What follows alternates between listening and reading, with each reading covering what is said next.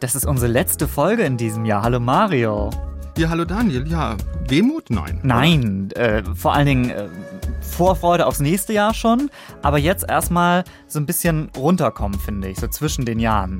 Weil, äh, Abhängen. Ja, weil die, die Akkus sind auch ein bisschen leer bei mir von diesem Jahr, das irgendwie so durcheinander war und so. Und jetzt hat man so ein bisschen weniger zu tun zwischen den Jahren. Das finde ich ganz gut. Ja, ich auch. Ja. Also ein bisschen runterfahren kann nicht schaden. So nichts tun, das ist auch bei manchen Tieren das Lebensmotto. Zumindest äh, sieht es manchmal so aus. Also wir haben ein paar ganz interessante, absurde, faule Tiere heute. Natürlich das Faultier. Was haben wir noch? Den Grottenolm, Ja, da freue ich mich sehr drauf. Und irgendwie Bienen oder so werden wir auch drin haben, ne? die fleißigen Bienen, genau, die haben wir auch drin. Das musst du dann nachher erklären, warum die irgendwie doch nicht so fleißig sind. Und natürlich Sehr gerne. zum Schluss rätseln wir auch. Große Tradition bei uns. Also unser Tierrätsel, das wird schön, aber auch nicht zu anstrengend. Ist ja ganz wichtig in dieser Zeit. Wie die Tiere. Mit Daniel Kähler und Mario Ludwig. Ja, vom bunten Teller zurück zum Sofa oder von der Küche zum Fernseher und dann auch gleich wieder ins Bett. Wenn so ungefähr euer Tagesablauf gerade aussieht, dann herzlich willkommen im Club, im Club des Faulenzens, des Nichtstuns. Das macht den Kopf ein bisschen frei, man kann sich ein bisschen entspannen und auch die Tiere faulenzen. Wie das kommen kann, was die machen und warum sie das tun, da schauen wir heute drauf, denn wir sind der Podcast, der Mensch und Tier zusammenbringt und guckt, äh, wie wir so gemeinsam durchs Leben kommen. Aber bevor wir jetzt konkret über das Faulenzen sprechen, Mario, du als Biologe, du musst uns erstmal einmal ganz kurz sagen, Faulenzen, das ist natürlich was, das machen wir Menschen. Äh, die Tiere sagen wahrscheinlich nicht bewusst, so, jetzt lege ich mich noch mal ein bisschen länger hin oder so. Nein, das ist im Tierreich nicht vorgesehen. Äh, Da ist es dann eher so, dass man sagt, ähm, ich muss ein bisschen Energie sparen, ich leg mich mal hin. Ja, oder könnte man fast sagen, Faulenzen ist eher so eine Veranlagung denn vielleicht von, von Ganz genau. Wobei ich auch Menschen kenne, bei denen ich den Eindruck habe, da ist es auch Veranlagung. Aber äh, darüber wollen wir nicht sprechen, sondern über die Tiere. Und über welches Tier müssen wir natürlich reden, wenn es ums Faulenzen geht? Natürlich über das Faultier. Ganz klar. Ich mag die ja sehr gerne. Äh, Ich habe auch schon ein schönes Bild rausgesucht für unser Insta-Account und bei unserem Podcast-Foto seht ihr das auch. Sie sehen so aus, als wenn die Augen irgendwie so ein bisschen schläfrig auch irgendwie, ne?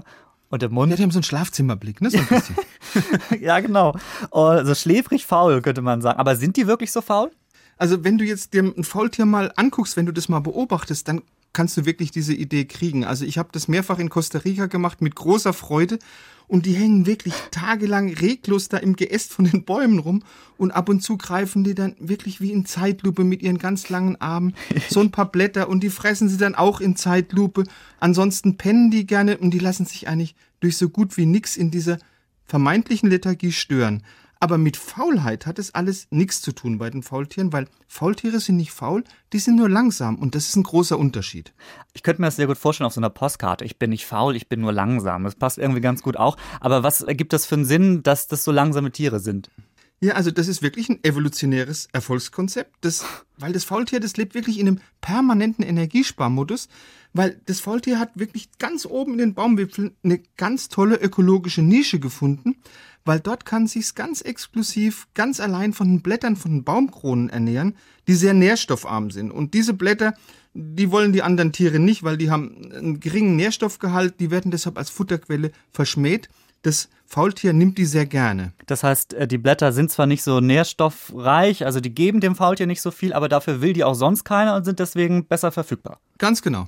Aber natürlich, um mit dieser wirklich nährstoffarmen Nahrung zurechtzukommen, da brauchst du natürlich auch ein energiesparendes Verhalten. Ja. Und das ist wirklich ein Verhalten, das ist dem Faultier durch seine extrem bewegungsarme Lebensweise wirklich total auf den Leib geschrieben. Also äh, Faultiere verschwenden auch keine Energie, um ihre Körpertemperatur aufrechtzuerhalten. Ganz untypisch für ein Säugetier, das ja eigentlich gleich warm sein sollte. Da senkt das Faultier schön seine Körpertemperatur auf bis zu 8 Grad runter. Das können wir Menschen nicht, Wow. sobald die Umgebung eben auch abkühlt. Das heißt aber auch, nach einer kühlen Nacht, da müssen sich die Faultiere, also ähnlich wie das die Reptilien machen, erstmal schön in die Morgensonne hängen, damit die auch wirklich einigermaßen wieder auf Betriebstemperatur kommen. Für die Betriebstemperatur haben manche Menschen Kaffee, den dann morgens trinken, aber beim Faultier ist es dann sich in die Sonne legen. Ähm, Genau. aber Hängen, hängen, Hängen, äh, natürlich, natürlich, natürlich. Aber die haben jetzt nicht irgendwie so einen ähm, Schalter, den sie umlegen, so, wo, sie, wo sie dann irgendwie sagen, ah, jetzt mache ich es mal langsam. Nein, die sind wirklich immer so. Genau. Ja. Ähm, du hast gerade schon gesagt, die sind auf den Bäumen unterwegs. Verlassen die die Bäume überhaupt? Weil, also weit würden sie es ja wahrscheinlich nicht schaffen. Nee, also die verlassen die noch nicht mal zur Fortpflanzung, weil auch die Paarung von Faultieren findet hoch oben im Geäst statt und auch in dieser hängenden Lebensweise, die für Faultiere so typisch und ist. Und sehr langsam wahrscheinlich. Und sehr langsam ist. Der einzige Grund, warum wirklich Faultiere ihren Schützenbaum verlassen, der ist furchtbar trivial. Sie müssen aufs Klo gehen. Hm. Das machen Faultiere so alle ein bis zwei Wochen. Das läuft dann so ab, die steigen vom Baum runter, verrichten schön ihr Geschäft, vergraben das dann sehr sorgfältig. Aber dieses aufs Klo gehen, das ist für Faultiere eine sehr beschwerliche und auch sehr gefährliche Tätigkeit. Also für so ein Faultier gibt's nichts Gefährlicheres, als aufs Klo zu gehen. Weil Faultiere, die können sich am Boden nur mit einer Geschwindigkeit von 0,15 Stundenkilometern fortbewegen. Das ist sehr, sehr wenig. Das ist sehr wenig, und, ja. Und zwar, weil die können nicht auf allen Vieren gehen, wie das ein anständiges Säugetier machen könnte, sondern die können sich am Boden nur mit ihren Armen so vorwärts ziehen, weil Faultiere, die haben eben keinen kräftigen Trizeps wie die anderen Vierbeiner, mit dem sie ihren Körper hochstemmen können. Dafür haben die einen Mods Bizeps, also der ist bei denen überdimensional entwickelt. Also der Muskel, der sie auch so schön in ihrer Hängeposition hält. Und natürlich sind sie, wenn sie dann so exponiert sind am Boden und so langsam sind, sind die natürlich ein leichtes Opfer für große Raubsäugetiere wie ein Jaguar oder für große Raubvögel wie eine Harpie oder wie ein Affenadler. Warum die Faultiere jetzt aber für ihren Toilettengang unbedingt diesen schützenden Baum verlassen müssen. Das hat die Wissenschaft noch nicht rausgekriegt. Da gibt's also noch Forschungsbedarf. Das heißt, auch was Nahrung betrifft, was Suche betrifft, da sind die meistens immer auf ihren Bäumen oder gibt's da Ausnahmen? Nee, das sind die meistens auf ihren Bäumen. Es gibt aber eine Ausnahme. Sie haben erstaunlicherweise ein Fable für Toiletten, also für menschliche Toiletten. Das haben Wissenschaftler sich mal im peruanischen Regenwald genauer angucken können. Da gab es eine Forschungsstation, da sind immer wieder Faultiere ganz gezielt in die Latrine eingedrungen. Und jetzt wird's eklig, eben um menschliche Fäkalien zu fressen. Jetzt fragt man sich, warum machen die so eine Sauerei? Ja. Warum begeben die sich auf derart abartige kulinarische Abwege? Ist noch nicht vollkommen geklärt normalerweise, ich habe es ja schon gesagt, ernähren sich Faultiere ausschließlich von Blättern. Ja. Aber man vermutet, dass die Faultiere an diesen Restnährstoffen, die im Kot sind, so Mineralien, Bakterien interessiert sind, oder sind ja auch immer Larven und Maden drin, da wollen die vielleicht ihren Speiseplan so ein bisschen aufpeppen, weil sie brauchen ja auch ein paar Proteine. Das Ganze ist natürlich für die Umwelt nicht ganz ungefährlich, weil es besteht ja da auch die Möglichkeit, dass die Faultiere so Krankheiten und Parasiten des Menschen letztendlich auch auf andere Wildtiere übertragen. Also was haben die Forscher dann gemacht in Peru? Die haben die Latrine eingezäunt und jetzt sind die Faultiere und die Umwelt natürlich vor menschlichen Krankheitserregern geschützt. Aber sie haben ein Faible für Toiletten. Ja, aber lass uns davon lieber bitte wieder schnell wegkommen und ein bisschen das, die schöneren Seiten des Faultierlebens ja. besprechen. Für uns bedeutet Faultier irgendwie auch gleich, hat man gleich im Kopf, das, das schläft wahnsinnig viel. Stimmt das? Also Faultiere schlafen, zumindest in Gefangenschaft, und das ist jetzt ganz wichtig, tatsächlich 16 Stunden am Tag. Weltrekordler sind sie nicht. Weltrekord halten die Koalas, die verpennen 20 Stunden am Tag. Aber jetzt haben vor kurzem deutsche Wissenschaftler bei Dreifingerfaultieren so eine Gehirnstrommessung durchgeführt und haben dann rausgekriegt, im Regenwald, da schlafen die Faultiere deutlich weniger als in Gefangenschaft, nämlich gerade mal neun bis zehn Stunden, also nicht 16 Stunden wie in Gefangenschaft. Also neun bis zehn Stunden, das kriege ich auch hin, also manchmal jedenfalls. Das ist jetzt nicht so. Faultier. Ja. Wir haben ja häufig, äh, wenn wir über Tiere sprechen, die ähm, ihren Lebensraum irgendwie so ein bisschen ja, also in ihrem Lebensraum so ein bisschen ungewöhnlicher leben, dann haben wir häufig auch schon gehabt, dass die sich besonders angepasst haben, also nach der Zeit evolutionär. Ja. Ähm, das Faultier macht da jetzt, würde ich sagen, keine Ausnahme. Also so wie es lebt, das hat man so häufig nicht. Welche Special Features hat das Faultier noch? Ein ganz tollen, nämlich seinen Scheitel. Also du kannst dir normalerweise, wenn du dir ein Wirbeltier anguckst, einen Hund oder eine Katze, dann siehst du, der Scheitel läuft entlang der Wirbelsäule. Ja? ja. Bei den Faultieren sieht es ganz anders aus. Da sitzt der Scheitel auf der Bauchseite, also zwischen Brust und Bauch, genau auf der Mittellinie. Das ist natürlich eine perfekte Anpassung an diese hängende Körperhaltung von den Faultieren, weil bei Regen bleiben jetzt die Wassertropfen nicht im Fell hängen, sondern können wirklich sehr schön rechts und links ablaufen. Also sehr günstig, dieser Scheitel auf dem Bauch. Ich habe aber auch schon Bilder von nassen äh, Faultieren gesehen, die dann aber auch, also es mag zwar günstig ablaufen, aber besonders vorteilhaft und schön sieht es irgendwie nicht aus, ein nasses Faultier. Ist zumindest mein nee, Eindruck. Die sehen ein bisschen räudig aus, ne? Wo wir jetzt gerade beim Fell sind, eine Sache, die bei Faulheit, also nicht, dass ich das jetzt kennen würde, aber eine Sache, die bei Faulheit manchmal auch damit einhergeht, ist mangelnde Körperhygiene. Also hat das Faultier da vielleicht auch äh, Probleme in diesem Bereich? Jein, würde ich jetzt sagen. Das Faultier hat ein lebendes Fell. Du kannst nämlich in den Rillen von Faultierhaaren, also in den Längsrillen von Faultierhaaren, wenn du das unter dem Mikroskop anguckst, da leben tatsächlich ganz viele Algen und ganz viele Cyanobakterien, also Blaualgen. Aber das ist eine tolle Symbiose, weil die Algen, die finden in diesem Fell ein wunderbares, feuchtwarmes Milieu. Das beschleunigt dann wieder ihre Entwicklung. Das Faultier, das profitiert von dieser blau-grünen Farbe von den Algen, weil dann ist sein Fell so blau-grün, dass es letztendlich in den Wipfeln von Bäumen kaum noch auszumachen ist. Also eine perfekte Tarnung. Und dieses Fell der Faultiere, das ist auch für andere Tierarten, die sich wieder von den Algen ernähren, ein ganz toller Lebensraum. Also da leben ein paar Schmetterlinge drin, da leben ein paar Käferarten drin. Das ist ein wunderbares Zuhause für die. Man hat Faultiere gesehen, da waren im Fell mehr als 1000 Käfer drin. Oh Gott. Aber äh, ich meine, was könnte es einen schöneren, wärmeren, kuscheligeren Ort geben im Dschungel als äh, das Fell eines äh, sehr behäbig äh, sich bewegenden Faultieres? Wunderbar. Ähm, also mein Fazit, äh, das Faultier ist vielleicht nicht unbedingt faul, sondern nur sehr gut an die Umgebung angepasst. Kann man, glaube ich, so sagen, ne? Genau vielleicht auch schön so für euch als äh, Argumentation, wenn ihr einfach sehr gut an die Umgebung angepasst jetzt in diesen ruhigen Tagen zu Hause ein bisschen rumlegt. Aber jetzt ist Schluss mit Faulenzen. Jetzt kommt eine kleine Geschichtsstunde. Tiere, die wir gern noch bei uns hätten. Hier bei Wie die Tiere reden wir nämlich auch über Tiere, über die sonst keiner mehr redet und das vollkommen zu Unrecht eigentlich. Es gibt viele faszinierende, ausgestorbene Tiere, die wir unbedingt bei uns im Podcast haben möchten. Und ich, ich sag's immer wieder, ich mag das so gerne, weil wir uns gegenseitig versuchen, so ein bisschen zu überraschen mit den Tieren. Mario, du hast zwar, wir haben letztens telefoniert, du hast irgendwie gesagt, du hast ja ein Insekt rausgesucht oder war das was anderes? Doch, ich habe mir ein Insekt, Insekt rausgesucht, ja. ein sehr großes Insekt, nämlich den St. Helena Riesenohrenkneifer. Der ist, ah, die Insel kenne ich, da ist doch Napoleon. Ist das Genau. Die? Ja. Gewählt, also ist Napoleon ver verbannt ja. worden, genau das zweite Mal. Aus Elba ist er ja wieder abgehauen, dann kam er in den Südatlantik, dass er nicht mehr abhauen konnte. Und dieser St. Helena Riesenohrenkneifer. Da wurde Napoleon von Heim gesucht. Das war eine sehr schwierige Zeit für ihn auf St. ja. Helena. Entschuldigung, mach weiter. Nein, ist überhaupt kein Problem. Und dieser St. Helena Riesenohrenkneifer, der hatte eine Länge von 8,4 Zentimetern, war damals der größte Ohrenkneifer der Welt. Also, dass du mal so einen Vergleich hast, unser deutscher Ohrenkneifer, der ist gerade mal so anderthalb Zentimeter groß. Und wir haben ja schon gesagt, er war ausschließlich auf St. Helena zu Hause, eben auf der Napoleoninsel, wurde schon ähm, 1798 von einem dänischen Zoologen entdeckt und seit 1967 wurde der aber nicht mehr nachgewiesen. Man vermutet, dass er durch eingeschleppte Mäuse, durch eingeschleppte Ratten, wie das eben auf den Inseln so üblich ist, eben ausgerottet worden ist und vielleicht auch, weil sein Lebensraum zerstört worden ist. Ich habe ihn auch deshalb ausgesucht, weil man jetzt mal gut erklären kann, warum der Ohrenkneifer eigentlich Ohrenkneifer heißt. Bitte, das war meine Frage, ja. Da gibt es zwei Theorien. Nach der ersten Theorie, da gab es früher zumindest angeblich mal ein Ohrenkneifer-Rezept gegen Ohrenschmerzen. Man hat also zunächst mal Ohrenkneifer mit Mörser zerstoßen, hat ihn Alkohol gelöst und das hat man dann ins Ohr geträufelt. Nee. Ob das jetzt geholfen hat, das ist unbekannt. Die zweite Theorie sagt, so ein Ohrenkneifer, der versteckt sich gern so in Ritzen und Spalten und da kommt ihm natürlich so ein menschliches Ohr bzw. ein Gehörgang von schlafenden Menschen gerade recht und wenn den Ohrenkneifern dann was nicht passt, dann kneifen sie eben mit ihren Hinterleibszangen zu. Da gibt's aber keine glaubhaften Berichte, das ist Unsinn. Also wir müssen keine Angst haben, dass uns nachts so ein Ohrenkneifer heimlich ins Ohr krabbelt und uns dann mit seinen Zangen kneift und St. Helena Ohrenkneifer schon gar nicht, weil den gibt's ja leider nicht mehr. Man weiß auch nicht, ob die auf St. Helena für große Ohrenkneiferplagen möglicherweise gesorgt haben. das ist dann wahrscheinlich zu lange, äh, zu lange her. Der St. Helena Ohrenkneifer, Riesenohrenkneifer, ne? Riesenohrenkneifer. Ja. So viel Zeit muss sein. Jetzt bist du dran. Ich, ich hab, bin gespannt. Ja, ich habe auch ein vergleichsweise großes Tier, aber ich fange mal so an.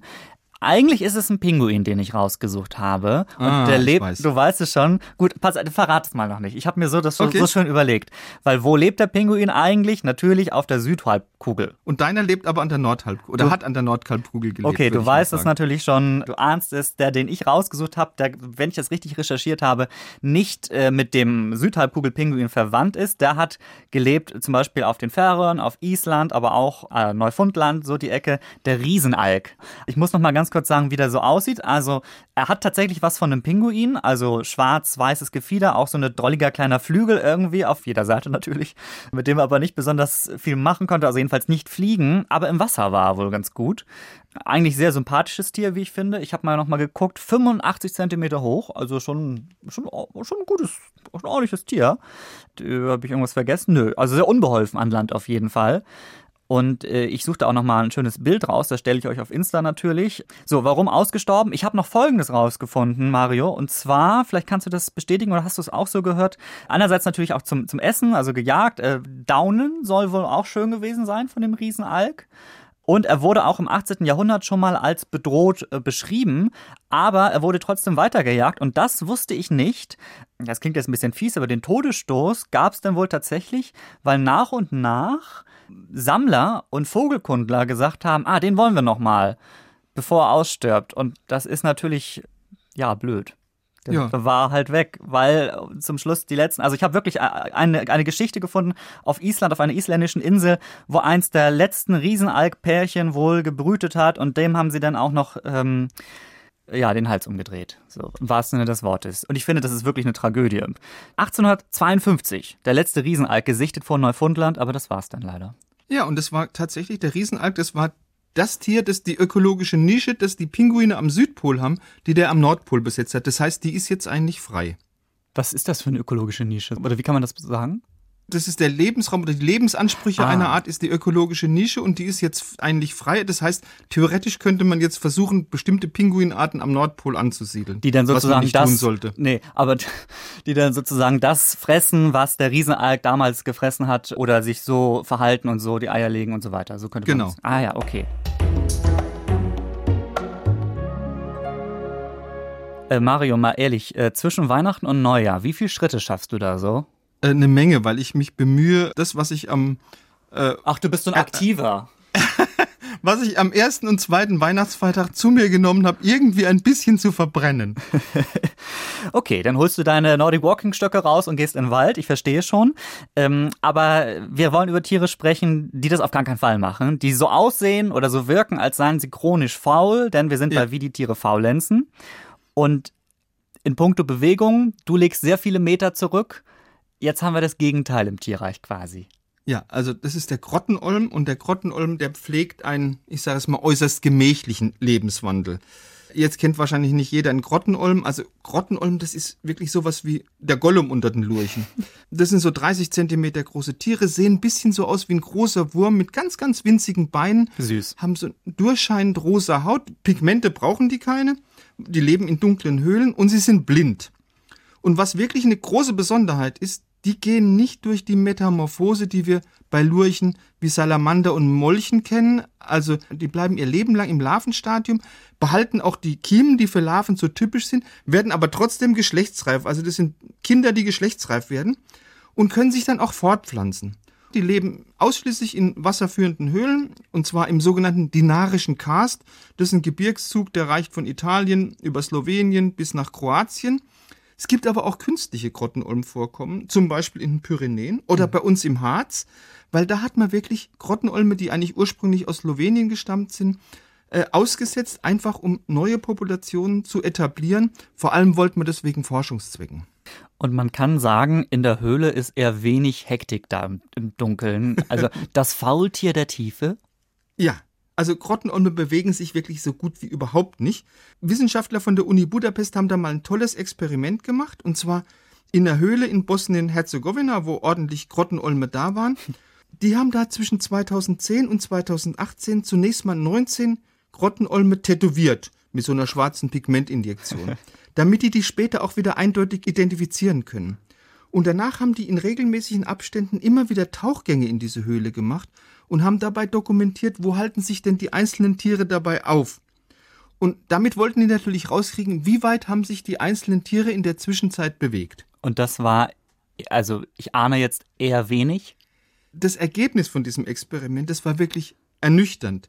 Die allermeisten Grottenolme, die hatten sich über Jahre hinweg nicht mehr als 10 Meter bewegt von ihrem ersten Fundort. Bei den 19 untersuchten Grottenolmen, da kam er auf eine Durchschnittsgeschwindigkeit von 5 Metern pro Jahr, versteht sich. es gab aber auch Ausreißer nach oben und nach unten. Also der Olm, der offensichtlich am aktivsten war, der hat sich in acht Monaten immerhin 38 Meter bewegt. Und der bewegungsärmste Olm, also der faulste, der hat in sieben Jahren hat er sich nicht ein Stück vom Fleck bewegt. Also du siehst schon im Vergleich zu Grottenolm, das sind Schnecken Marathonläufer. Kann das nicht sein, dass wenn die, also zu Beginn dieses Forschungsprojekts da hingegangen sind, haben den da denn markiert, den einen Olm, äh, irgendwie so, so tätowiert hast du gesagt, so ein schönes Tribal irgendwie darauf auf den Ja. Olm. So, und dann äh, ein paar Jahre später sind sie wiedergekommen und der ist halt einfach zur selben Stelle wieder zurück. Geht das nicht auch? Also das sind die Wissenschaftler natürlich auch gefragt worden und die sagen, ja, theoretisch ist es möglich, aber es ist ausgesprochen unwahrscheinlich, dass es so war. Also die sind wirklich schon sehr bewegungsarm. So, das heißt, es stellt sich, wenn das wirklich so ist, natürlich die Frage nach dem Warum.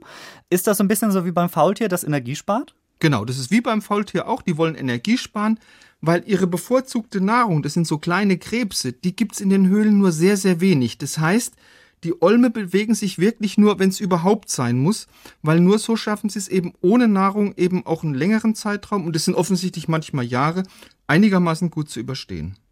Das heißt, wenn da so ein Krebs gerade mal vorbeigeschwommen kommt, dann schnappen sie den oder bewegen sie vielleicht mal so einen Meter hin oder zurück, aber das war's dann irgendwie auch schon. Eher einen halben Meter, ja, doch. Äh, Ich merke aber, Ernährung und Energiesparen, das äh, gehört in diesen Cluster Faulheit auf jeden Fall rein. Kann ich jetzt tatsächlich an mir selbst, ja doch, kommt hin, auch bei uns irgendwie. Äh, wobei Gemächlichkeit bei den Tieren vielleicht der richtige Begriff dann wäre. Vorhin habe ich so ein bisschen gestutzt, als wir so ein bisschen geguckt haben, was machen wir heute, über welche Tiere sprechen wir, weil die Bienen kommen noch. Aber da hätte ich jetzt erstmal gesagt, das passt vielleicht gar nicht so in die Reihe, weil die fliegen ja hektisch hin und her und so weiter. Ja, das will man gar nicht glauben. Es gibt ja den Spruch, fleißig wie eine Biene. Ja. Und es gibt kein anderes Tier, dem so viel Fleiß nachgesagt wird wie einer Biene. Natürlich vor allem, wenn es darum geht, Honig zu produzieren. Und natürlich leistet ein Bienenvolk wirklich Ungeheuerliches, wenn es darum geht, Honig zu produzieren. Also das sagen uns schon allein die Zahlen. Wenn Bienen ein einziges Kilogramm Honig herstellen wollen, dann sammeln die drei Kilo Nektar, fliegen 100.000 Mal aus, besuchen über 150 Millionen Blüten und insgesamt legen die dabei 100.000 Kilometer zurück. Das ist schon eine stramme Leistung. Und das klingt jetzt erstmal nicht faul.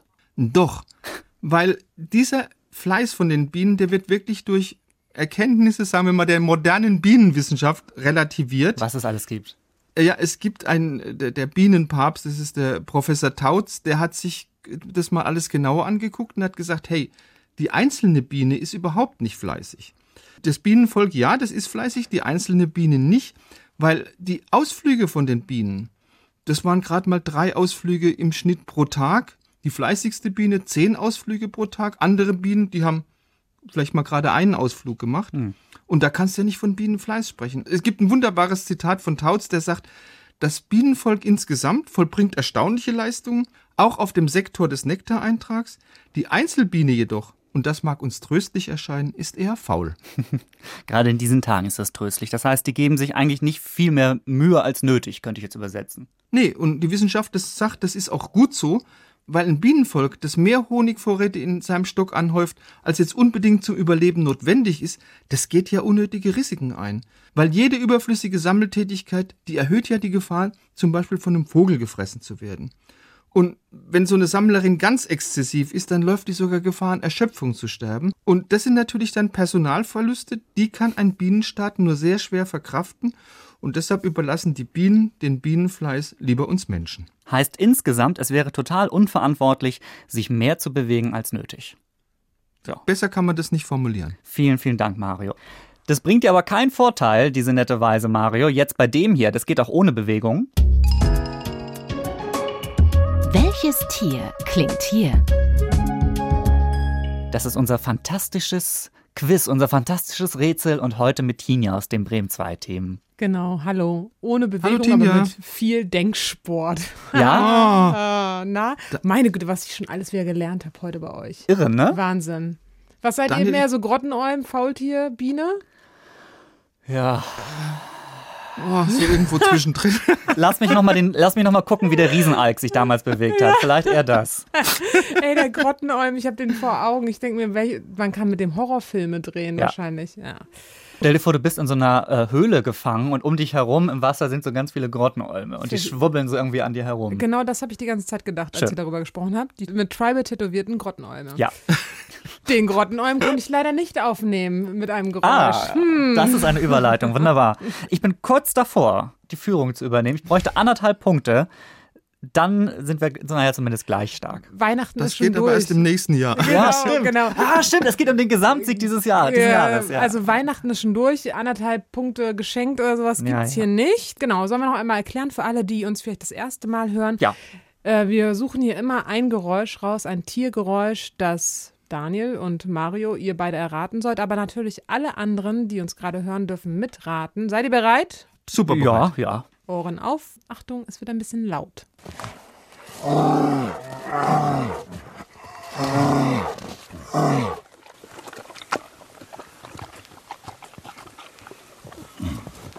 Das hinten raus konnte ich mir nicht verkneifen. Das musste ich dran lassen. Das hat ja Das, das, Hörspielcharakter. kann, das kann nur ein Nilpferd sein. Nein, Nein, das ist äh, ein Wiesent. nein. Dein Blick, Tina. Ey, man muss hier wirklich als Redakteurin dieses Podcasts, muss man ein unglaubliches Tierwissen haben, was ihr hier immer für Begriffe um die Ecke bringt. Hätte ich jetzt fast gesagt, nein. Ich meine, irgendwie gehört zu haben, wie ein dicker Fuß im Schnee irgendwie äh, oder in, im Boden irgendwie einsackt. Schnee ist gut, weil wir sind ja gerade im Winter. Ich bin so ja. in the Wintermut, deswegen habe ich euch dieses Tier rausgeholt. Hört Ein noch Elch. mal, hört noch mal, nein. Also es ist Boah, das ist ordentlich. ein Bär. Ein Bär, der schmatzt. Ja, ist richtig. Das ist ein Nein. Grizzlybär. Oh, Daniel. Yes, baby! Mario. Applaus. Der Jahresgewinn 2020. Eindeutig an Äh, Mario. wel welches Tier klingt hier? Geht an dich, Mario. Weißt du auch, hast du auch gehört, was für ein Bär das war? Natürlich sofort ein Grizzlybär. Das hat man Ey. doch am Schmatzen gehört, weißt du doch. Willst du mich Das hast, du, verkackeiern? das ist doch gerade. Hast du nicht irgendwie die erste Silbe gesagt von Grizzly? Nein, habe ich nicht. Musst du nochmal. Doch, Nein, doch, doch. habe ich gesagt? Oh Gott. Ja, Ja, hast du gesagt. Oh, okay. Na gut, es ist ein Grizzlybär. Und wisst ihr auch, wartet, kommt hier Special Wissen, wisst ihr auch, warum der Grizzlybär Grizzlybär heißt? Äh, ich weiß nur, dass wir letztens den Pizzly-Bär hatten, Den Mario. Pizzly-Bär Aber, hatten aber da genau. weiß ich wieder, warum der so heißt. Aber ich weiß nicht, warum. Nein, äh, warte mal, der ist äh, gefunden worden von Professor Dr. Nein. Grizzle? Grizzle, genau. Nein, grizzled heißt auf Englisch oder auf Deutsch äh, gräulich und das sind tatsächlich die, man denkt immer, die wären so braun, ne? aber die Spitzen des Fells äh, eines Grizzlybärs sind grau oder aber, äh, es gibt auch von Region zu Region, kann das auch unterschiedlich sein. Man kann auch so blondierte Spitzen haben Hallo. oder schon, ja, nicht Oh. wahr? Ganz vor vorn weit dabei sind die Grizzlybären im, im Frisuren-Game. Und äh, das war, du hast richtig gehört, Mario hat geschmatzt. Das war ein Fisch, den der Grizzlybär sich da gegriffen hat ähm, im Schnee. Und ähm, was ich aber ganz sympathisch fand, äh, drei Viertel der Ernährung des Grizzlybärens sind vegetarisch. Ja. Ach. Herzlichen Glückwunsch, Mario. Daniel, Gerne. nächstes Jahr ist ein neues Jahr. Wollen wir, dann, wollen wir dann ein Reset machen oder was? Wie wollen wir das machen? Oh, gute Frage. Also, mh, Oder wir machen weiter? nee, lass uns. Das Einzige, was ich ein bisschen Reset, schwierig komm, Reset. Na, okay, okay, gut. Also, der Reset. Jahresgewinner ist Mario Ludwig, Dr. Mario Ludwig mit 7,5 Punkten zu 5 Punkten, die ich immerhin erzielt habe. Und das ist mehr, als ich am Anfang dieses Podcasts gedacht habe. Vielen Dank, Tinja, für dieses hervorragende Geräusch und die Geschichte dahinter. Gerne.